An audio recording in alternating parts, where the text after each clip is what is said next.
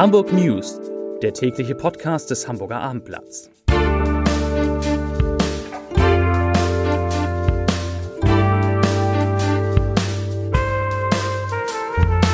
Herzlich willkommen zum letzten täglichen Podcast des Hamburger Abendblatts in dieser Woche. Mein Name ist Lars Heider und heute geht es um die erste Theaterpremiere in Hamburg, ja, vielleicht sogar in Deutschland. Ich glaube in Deutschland nach der Corona-Zwangspause. Außerdem kläre ich folgende Fragen. Was wird aus der Hamburger Mönckebergstraße? Wie viel Geld hat die Stadt durch Corona eigentlich schon eingenommen? Und bleibt Dieter Hecking denn nun Trainer des HSV? Zunächst aber wie immer die fünf meistgelesenen Themen auf abendblatt.de, die Top 5, bereinigt um natürlich die Themen des Tages, die ich nachher bespreche. Auf Platz 5 Neuer Nachtzug fährt von Sylt über Hamburg in die Berge nach Österreich. Platz 4. Strom wird für Hamburger etwas billiger. Platz 3. Transferperfekt HSV nimmt für Abgang Millionen ein.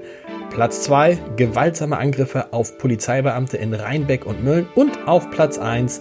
Innensenator Grote. Keine Straftat, aber Fehlverhalten. Das waren die Top 5. Ja, ich habe schon angekündigt, das Schmitz-Tivoli, das Schmitz-Tivoli auf der Reeperbahn ist das erste Theater, das nach der Corona-Zwangspause wieder geöffnet und eine Premiere gefeiert hat. Am Donnerstagabend kam deshalb auch jede Menge prominenter Gäste zur Premiere von Paradiso, so heißt das Stück.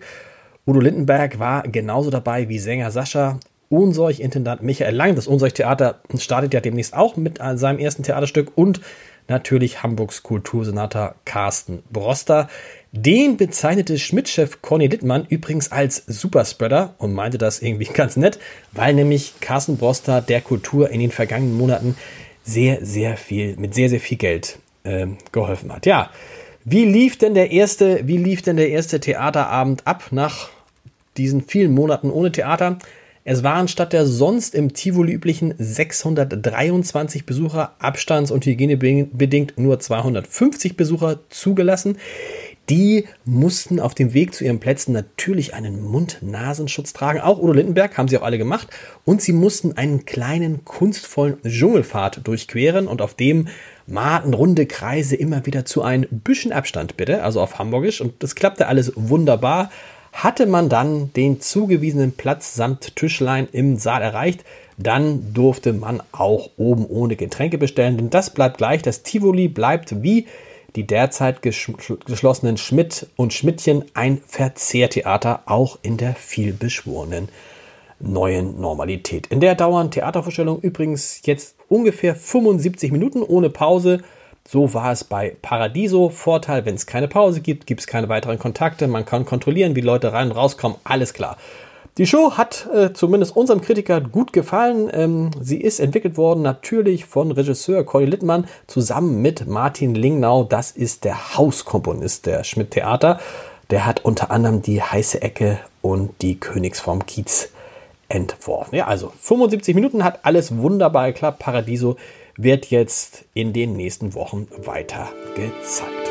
Vom Theater zu einer Frage, die auch in den vergangenen Tagen viele Hamburger, insbesondere viele Einzelhändler beschäftigt hat. Was wird denn nun eigentlich aus der Hamburger Mönckebergstraße, wenn Karstadt Sport und die Galeria Kaufhof, die ja am Eingang der Mönckebergstraße stehen, wenn die von dort verschwinden? Diese Frage ähm, über diese Frage haben wir mit einem der bekanntesten Hamburger Unternehmer, mit einem der bekanntesten Hamburger Einzelhändler, nämlich mit Ludwig Görz gesprochen. Muss man nicht viel sagen, dem Mann hinter den Schuhläden. Und er hat zum Aus für die beiden großen Einkaufshäuser eine klare Meinung. Er sagt, Zitat, es ist genau das eingetreten, was viele vorausgesagt haben. Wir brauchen in der Mönckebergstraße keine zwei großen Warenhäuser.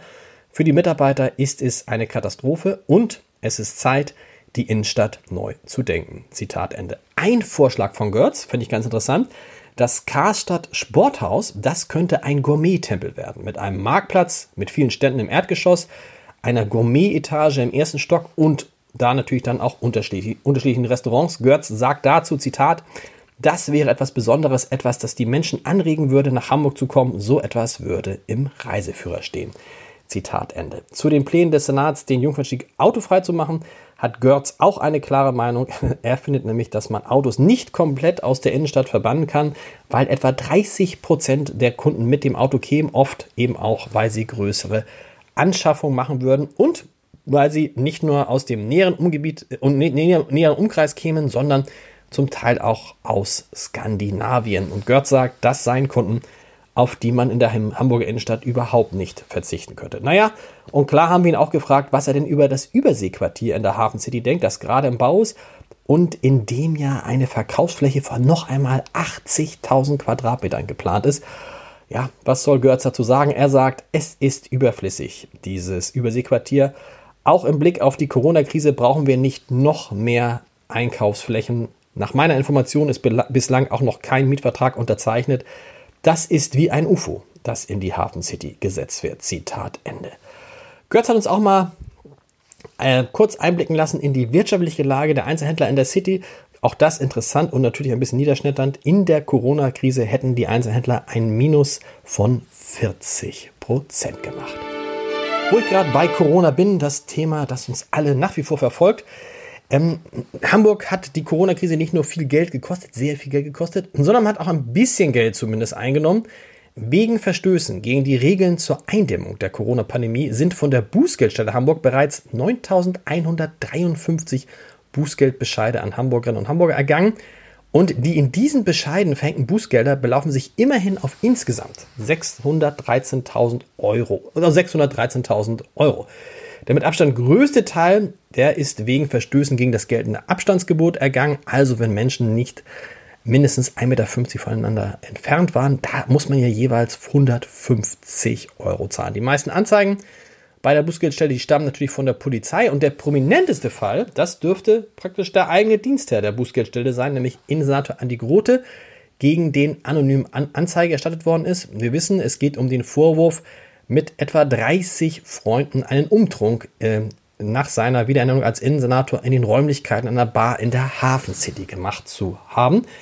Da hat er offensichtlich gegen die Corona-Regeln verstoßen. Grote bestreitet den, den Verstoß, auch wenn er das Treffen inzwischen als dummen Fehler bezeichnet, für den er sich mehrfach entschuldigt hat. Aber die Entscheidung der Bußgeldstelle, ob der Innensenator ein Bußgeld bezahlen muss, die steht noch aus. Mehr dazu auch gleich im Leserbrief des Tages. Wo wir gerade bei Entschuldigungen, Entschuldigungen sind, entschuldigt haben sich natürlich auch die HSV-Verantwortlichen für eine enttäuschende Saison, die in der zweiten Liga erneut auf dem vierten Platz endete. Ob allerdings Trainer Dieter Hecking, der aktuell keinen Vertrag mehr hat, ob der weitermacht, das steht nach wie vor nicht fest. Sein erstes Gespräch, also das Gespräch von Dieter Hecking mit Sportchef Jonas Bold, soll nach unseren Informationen eher ernüchternd verlaufen sollen, jetzt verlaufen sein. Jetzt steht ein weiteres an und erst danach wird es eine Entscheidung geben, vielleicht noch im Laufe des heutigen Freitagabends, vielleicht aber auch am Wochenende. Ich bin sicher, am Wochenende wird man wissen, ob Dieter Hacking einen neuen Vertrag unterschreibt oder ob der HSV sich einen neuen Trainer suchen muss. Zu dem Podcast an diesem Wochenende. Es ist großes Wo Podcast-Wochenende auf abendblatt.de. In unserem Crime-Podcast, dem Tod auf der Spur, der inzwischen mehr als 500.000 Hörer hatte, geht es um die dramatische Geschichte einer Frau, die wegen einer Brustvergrößerung ihr Leben verlor. Ach, alles weitere dazu hört, hören Sie, hört ihr von ähm, Hamburgs bekanntesten Rechtsmediziner Klaus Pöschel.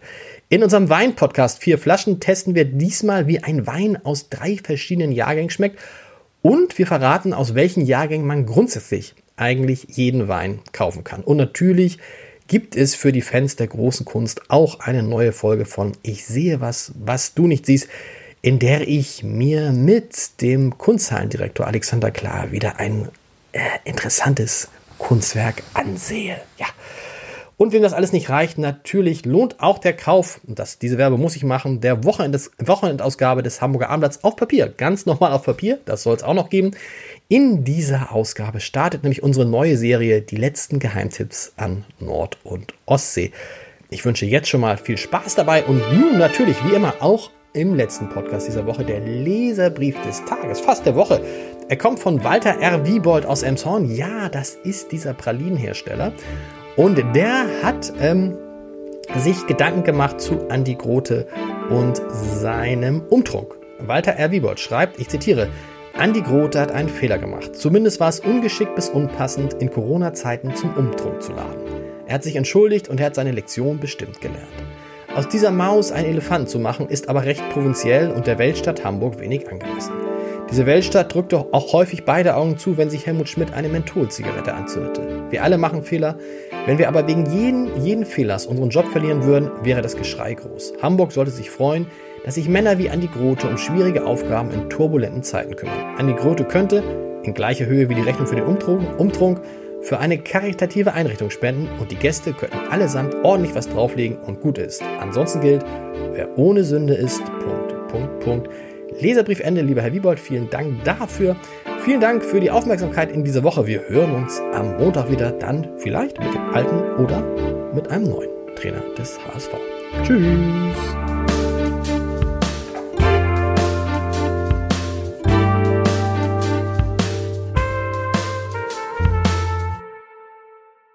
Weitere Podcasts vom Hamburger Abendblatt finden Sie auf abendblatt.de slash podcast.